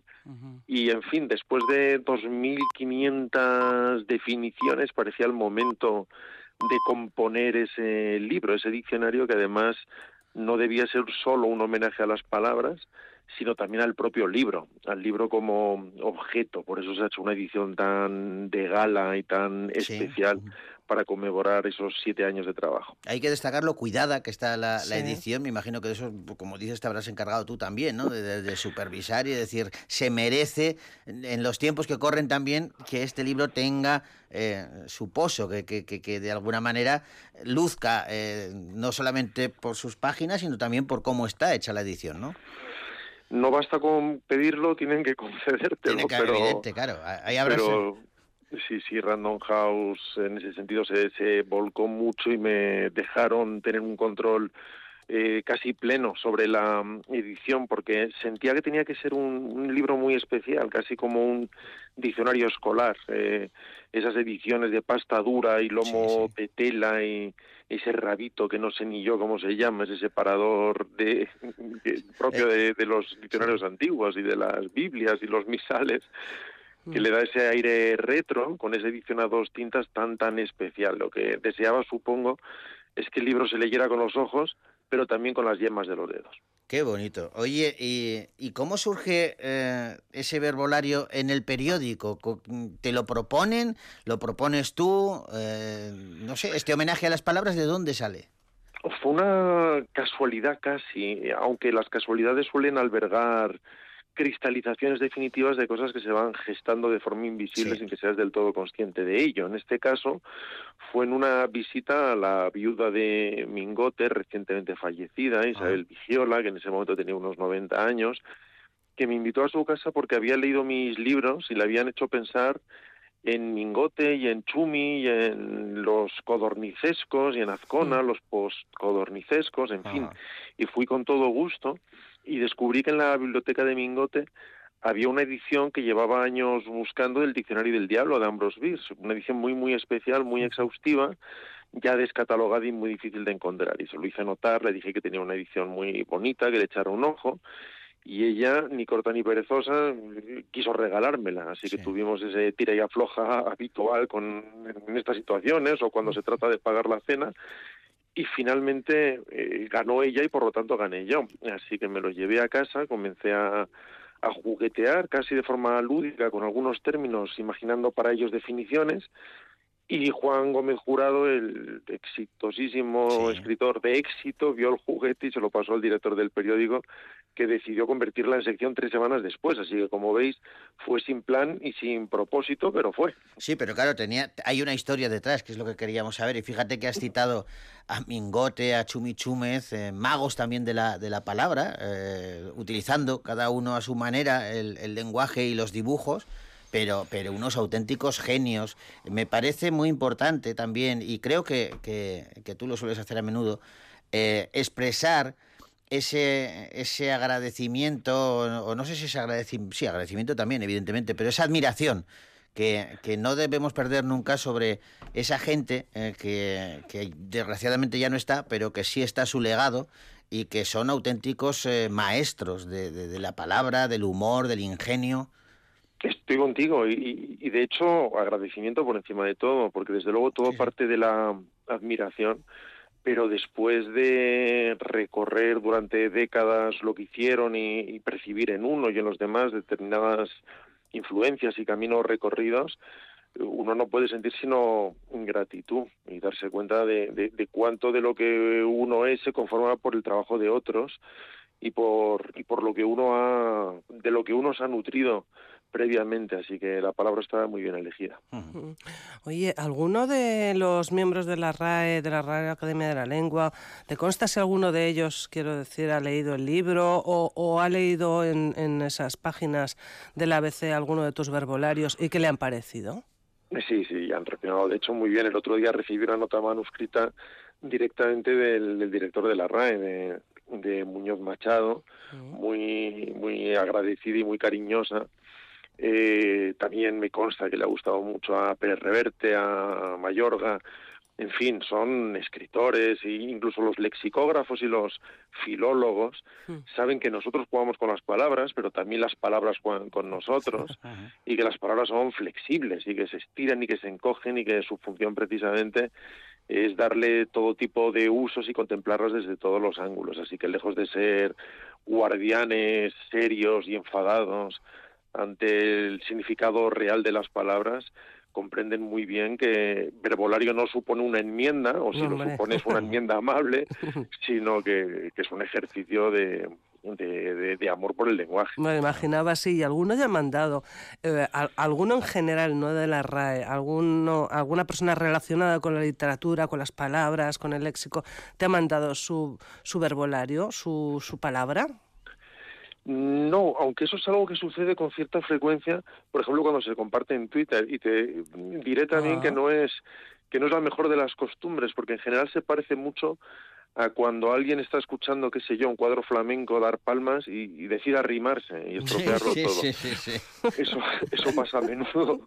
Así que muchas veces cuando alguien aparece con su propia versión como diciendo yo también quiero, yo también quiero, uno tiene que llevarse las manos a la cara y inspirar con paciencia, no, no porque se meta en el juego, sino porque no, no parece ser tan sencillo como parece. Me ha encantado la comparación porque ilustra muy bien lo que, lo que querías decir, explicar, ¿eh? Está fenómeno. Oye, claro, estamos hablando con Rodrigo Cortés por ese verbolario, pero también habéis publicado luego otro otro libro eh, hablando de, de, cine con tus colegas de Cinemascopazo. Eh, todopoderosos. O los todopoderosos, bueno, es que claro, eh, tienes tantos y os movéis tanto que uno ya no sabe dónde, dónde estáis. Y luego, eh, eh, claro, me imagino que el cine sigue tirándote, o sea que sigues, hemos, hablábamos contigo hace relativamente poco de tu última película, pero me imagino que, que compaginas un poco todo, ¿no? Lo que te gusta es, de alguna manera, contar tus historias, eh, ilustrar eh, los pensamientos que tienes en la cabeza y a veces te vale el cine, a veces te vale la televisión o a veces te vale una página en blanco? Es así y sobre todo procuro no hacer en público las cosas que no sé hacer, que es lo, lo único que da la impresión de que sabes hacer más de una cosa. Y, y en mi caso no hay pluma sin cámara ni cámara sin pluma. No me considero un director que ocasionalmente escribe, ni me considero un escritor que ocasionalmente dirige. Para mí son partes fundamentales de mí que sin embargo no confundo uh -huh. y que como bien dices trato de alternar. Así que ahora mismo estoy remontando o tratando de remontar una de esas películas, una de de esas montañas, una de esas, cap- mm, eh, como te diría sí. yo, improbabilidades estadísticas Ah. que algunos llaman película.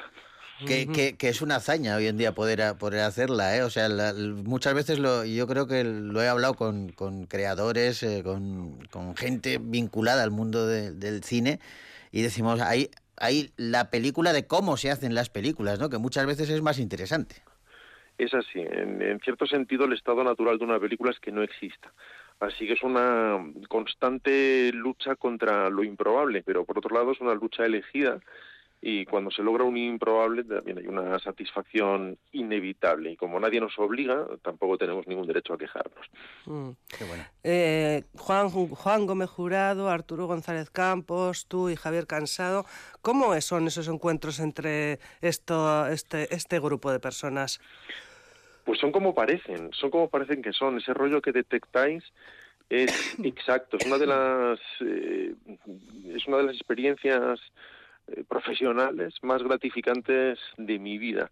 No sé muy bien cómo sucedió, nuevamente fue sin planificación y ni, ni por qué empastamos de ese modo. Claro, con el paso del tiempo, cada vez que nos juntamos se parece mucho a una jam session. Nadie sabe lo que va a hacer el otro, el otro no sabe lo que va a hacer uno, pero imagino que lo que hay sobre todo y lo que lo hace diferente al margen de las cualidades de cada uno de mis compañeros, que son top y son primera división en lo suyo y son enormes comunicadores, es la generosidad. En muchos sitios eh, alguien está esperando a que otro hable para soltar su discurso. En el caso de Todopoderosos y de aquí Dragones, cuando alguien detecta que el otro prepara un chiste, le prepara el balón para que lo remate. O si alguien ah. siente que alguien quiere explicar algo, se hace el tonto para que se lo explique a él, aunque ya lo sepa.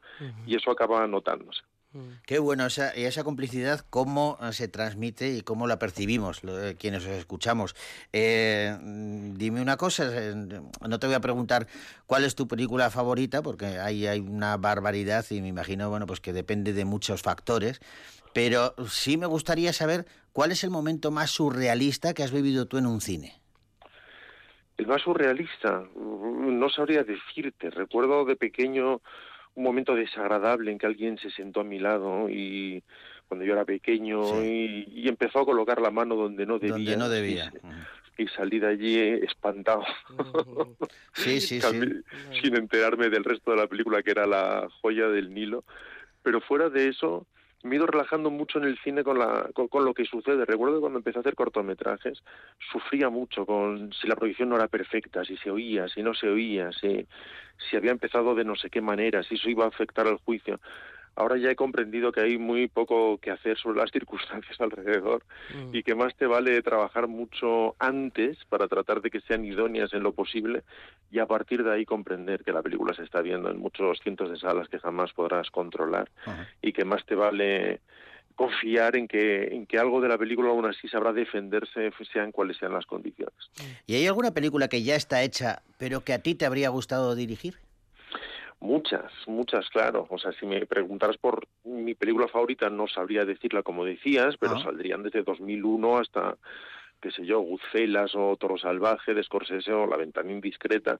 Y a la vez, mm, uno lo que querría es dirigir películas tan grandes como esas y no esas, porque uno siente que si no se produciría una cierta usurpación, como si te dejaran viajar en el tiempo y apropiarte de algo o inventarlo un día antes de que lo inventara otro. Eh, te dejaría intranquilo por las noches, pero ojalá algún día, evi- evidentemente, hacer algo que tenga ese tamaño y esa resonancia en la cultura popular. Fíjate, has Mm. citado La ventana indiscreta. Eh, yo veía hace muy poquito un, un documental sobre Alfred Hitchcock en donde hablaba, bueno, pues de cómo eh, el, el hombre cuidaba todas sus producciones, eh, a veces mm, eh, exigiendo demasiado, sobre todo a las actrices, pero en concreto con La ventana indiscreta, eh, como decían, eh, la admiración que suscita esa película en diferentes cineastas de diferentes generaciones, ¿no? Que dicen es que está contando algo desde, desde una ventana y crea un universo entero sin moverse de, de- de una silla de ruedas, en este caso. Claro, es casi una película sobre el cine, en cierta manera. Es una película sobre la pantalla y sobre el punto de vista y sobre la posición del espectador como observador de algo. Y en ese sentido es casi una lección para directores porque con el tiempo uno descubre que el manejo del punto de vista es fundamental, que, que la clave es donde colocas la cámara, no porque cree un ángulo más o menos poderoso estéticamente, que también puede ser obviamente muy interesante, sino porque eso evidencia un punto de vista y el manejo de ese punto de vista, decidir si eres objetivo en algo, si lo ves desde el punto de vista de un personaje o de otro, o desde un punto de vista neutro o, o en mitad de la acción de forma confusa, es fundamental para marcar la atención del espectador y, y en este caso es casi una oda, me atrevería a decir que casi ética al punto de vista. Sí, totalmente de acuerdo. Oye, eh, última, última pregunta, Rodrigo, yo, que, que, que no sé si se pregunta o no, lo mismo que te he preguntado, a ver si hay eh, alguna película que ya está hecha y que te hubiese gustado dirigir. Eh, ¿Hay algún libro que ya está escrito y te hubiese gustado escribir? Volvemos a decir lo mismo. Eh, en realidad casi nunca piensas me habría gustado hacerlo. Eh, ma- más bien te sientes agradecidísimo, como decíamos antes, por su existencia. Y, por ejemplo, la obra de Iris Murdoch me afecta de forma muy profunda y entre ella, entre, entre sus títulos, El mar, el mar, es una de esas novelas que uno atraviesa cambiando de estado de ánimo y tratando de aprender lo que está leyendo hasta que al final todo eclosiona y cristaliza de una manera que uno siente que se ha enfrentado a una de las obras fundamentales de su vida. ¿Tú sueles releer mucho las obras que te gustan? Sí, sí que lo hago. De alguna manera, del mismo modo que lo, lo, lo realmente profundo de escribir o fundamental o incluso divertido y placentero de escribir es reescribir, que a su manera es quitar, lo verdaderamente profundo o placentero de leer a veces es releer. Decía Trifó que él no decía que había visto una película si no la había visto por lo menos dos veces. Mira, pues hay que tomar nota. Rodrigo, que me, me encanta la charla, que podríamos estar mucho más tiempo, pero ya sabes cómo es la radio, que tenemos el sé, tiempo sé. contado. Oye, enhorabuena Rafa Mata por esas ilustraciones, ese cómic que tenéis ahí explicando un poco cómo habéis querido hacer el libro, cómo pensabais vosotros que teníais que hablar de él y todo eso. Muy divertido. Es estupendo, Rafa, sí. sí, Él tenía una página mensual sobre Todopoderosos en la que nos convertía en personajes y, en fin, por eso la editorial le, le llamó a él para llevar al libro estos dos programas que hicimos en su momento. Estáis clavaditos, me encanta. Bueno, Rodrigo, pues muchísimas gracias eh, de verdad por atendernos en, en directo, en un día festivo. Además, eh, recomendamos eh, ese libro Verbolario, que de verdad que merece mucho la pena. Y te mandamos un abrazo enorme, amigo. Pues feliz día y abrazos a todos. Un abrazo, Agur. Adiós. Adiós.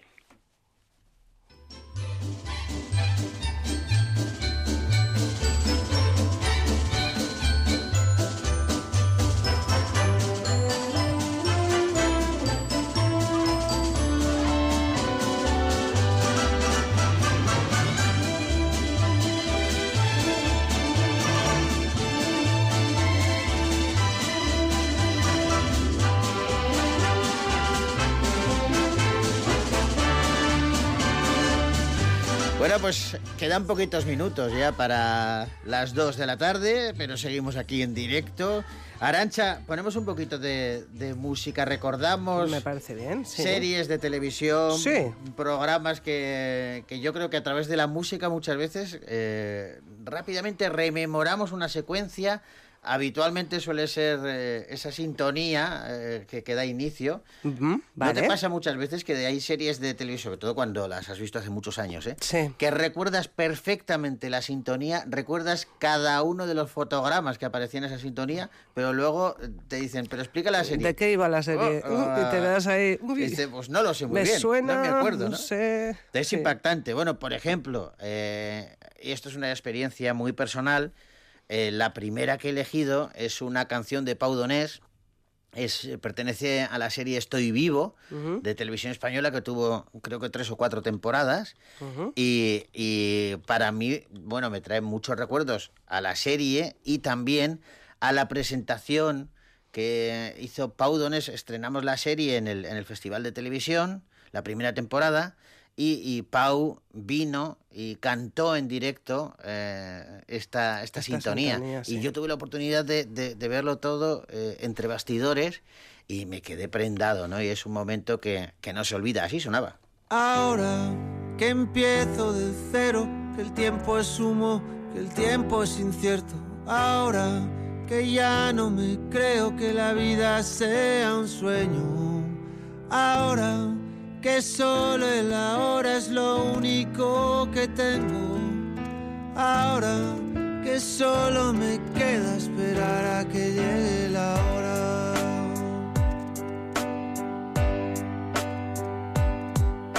Ahora que cada suspiro es un soplo de vida robada a la muerte. Ahora que solo respiro porque así podré volver a verte.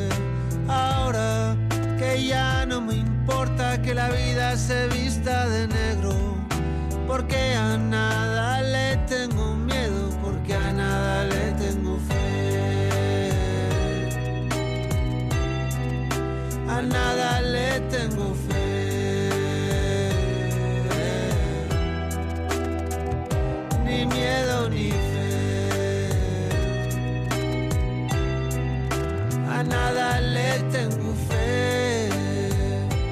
Esta serie que era de ciencia ficción, eh, creada por Dani Écija, un, un- un maestro. En ah, televisión española se, Sí. se emitió. Y hablaba de, de un policía al que, que en el primer capítulo, en los primeros minutos, se muere, perseguido, es asesinado además por un, por un, un delincuente, pero no le ha llegado la hora y vuelve, pero vuelve con otro cuerpo. Con otro cuerpo. Con otro cuerpo. Y entonces, claro, eh, los recuerdos y la cabeza es la misma, pero el cuerpo es completamente distinto y tiene que convencer a, a sus seres queridos de que es la misma persona, Claro. aunque tenga un cuerpo distinto. Diferente. Y la banda sonora, la sintonía en concreto con Pau Donés, fantástica. Y en la segunda temporada, la sintonía la cantaban Pau Donés y Ana Castillo, Ana Castillo, una, de sí, sí, las una de las protas. protagonistas de la serie. Totalmente de acuerdo. Vamos a cambiar de tercio ahora, nos vamos eh, a una serie internacional. y La banda sonora yo creo que la conoce todo el mundo como, como la serie. Es una de estas series que aunque no la hayas visto, eh, te suena. Porque has, has escuchado tanto hablar sobre ella y la banda sonora escrita por Ramin Djawadi, la verdad es que es muy, muy, muy popular. Juego de Tronos.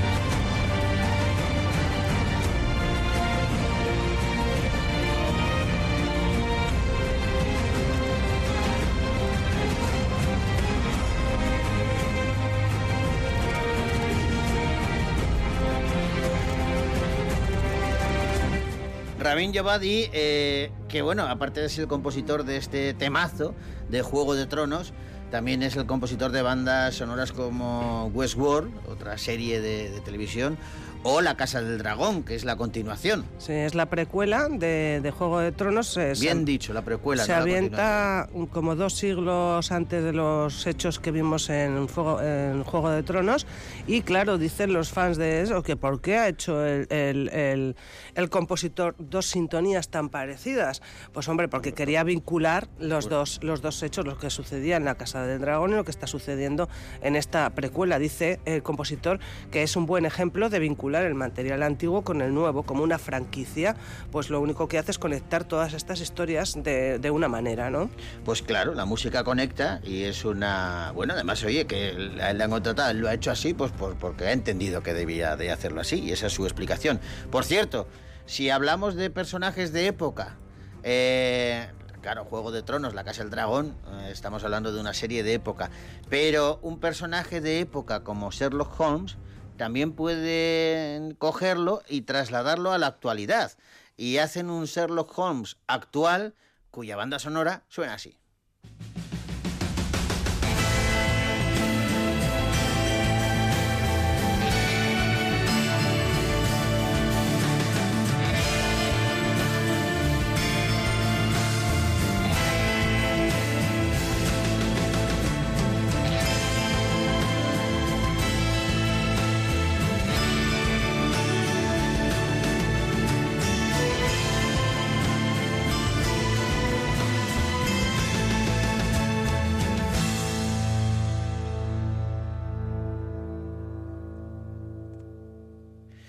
Es la banda sonora de esa serie de la BBC eh, que protagonizaban eh, Benedict Cumberbatch y Martin Freeman y que lo que hacía es, pues eso, coger al, al icono de, de hace siglos y trasladarlo a la actualidad, pero de la misma manera. Y, y la, la serie fue un, un triunfo y la verdad es que funcionó muy bien, aunque solo tuvo tres temporadas y de muy poquitos, bueno, en realidad cuatro, porque hubo una, una película también, pero de muy poquitos capítulos cada una de ellas. Sherlock se llamaba la serie de la BBC y esta era su banda sonora. Y te digo quiénes son los autores, son Michael Price en, asoci- en, comunicación, en asociación con David Arnold. Pues bueno, esa es la banda sonora y cambiamos, pero no nos alejamos del éxito. Un éxito mundial también ha sido una serie con firma española. Se titula La Casa de Papel. Una mattina mi sono alzato, bella ciao, bella ciao. Mattina sono alzato e ho trovato l'invasor. Oh partigiano, porta mi via. Oh bella ciao, bella ciao, bella ciao, ciao, ciao, partigiano, portami via. E mi sento di morire.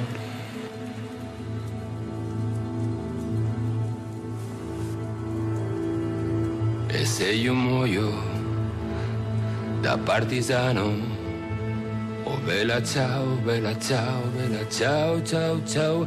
E se io muoio da partigiano, tu mi devi seppellire. E seppellire lassù in montagna. Oh, bella ciao, bella ciao, bella ciao, ciao, ciao. E seppellire lassù in montagna sotto l'ombra di un bel fiore.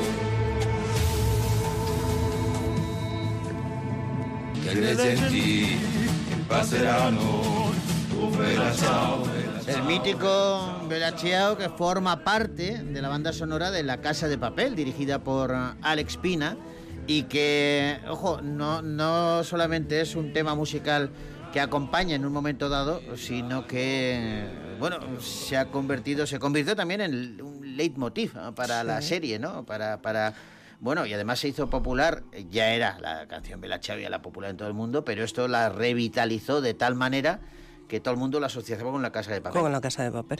Es que tiene una, una banda sonora en, la- en- en esta serie. Nos encontramos una banda sonora muy ecléctica. Tiene canciones de grupos y artistas como fue el Fandango, mm, Los Mutants, Carlos Gardel, Cecilia Krull. Es que tienes un poco de todo. En la, en la primera, en la primera temporada, por ejemplo, eh, te podías encontrar, aparte del Bella Ciao, el Know Me de Aleco, el Hold Me Up de Quique Varela, pero también te podías encontrar el Libre de Nino Bravo, La Bamba de Richie Valens, Ti Amo de Humberto Tocci, es- Sí, que estoy amando locamente de las grecas, o sea, muy ecléctica. Bueno, pues está muy bien. Pues vamos a dejarlo aquí porque se nos echa el tiempo encima. Tenemos que despedirnos. Queremos hacerlo con música. Vamos a escuchar a Itana con uno de sus eh, temas eh, que nos sirve para deciros eh, hasta el próximo fin de semana, donde volvemos al horario normal con Bogar Baila con Lobos, hablando de cine y contándoos las pelis que llegan a nuestra cartelera. Espero que hayáis pasado un ratito agradable. Nosotros, bueno, pues con, con amigos, con amigas, eh, con gente interesante, hemos aprendido y hemos disfrutado y esperemos también haber transmitido pues esa pasión que sentimos por la radio aquí en Bogar Baila con Lobos. Os dejamos con Aitana y con Berlín. Agur.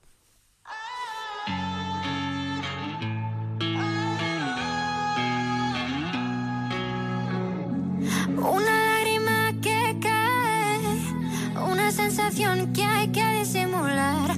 Porque aunque lo sé y lo sabes, nunca fui capaz de hablar. Yo sé